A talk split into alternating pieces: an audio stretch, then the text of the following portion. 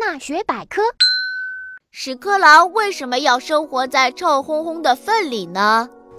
屎壳郎做好一个个圆形的粪球做什么呢？原因很简单，它要生孩子啦。就像我们的父母会为我们织小衣服，为我们做摇篮一样，屎壳郎的父母也要在他们的儿女来到这个世界之前，为他们准备一份礼物。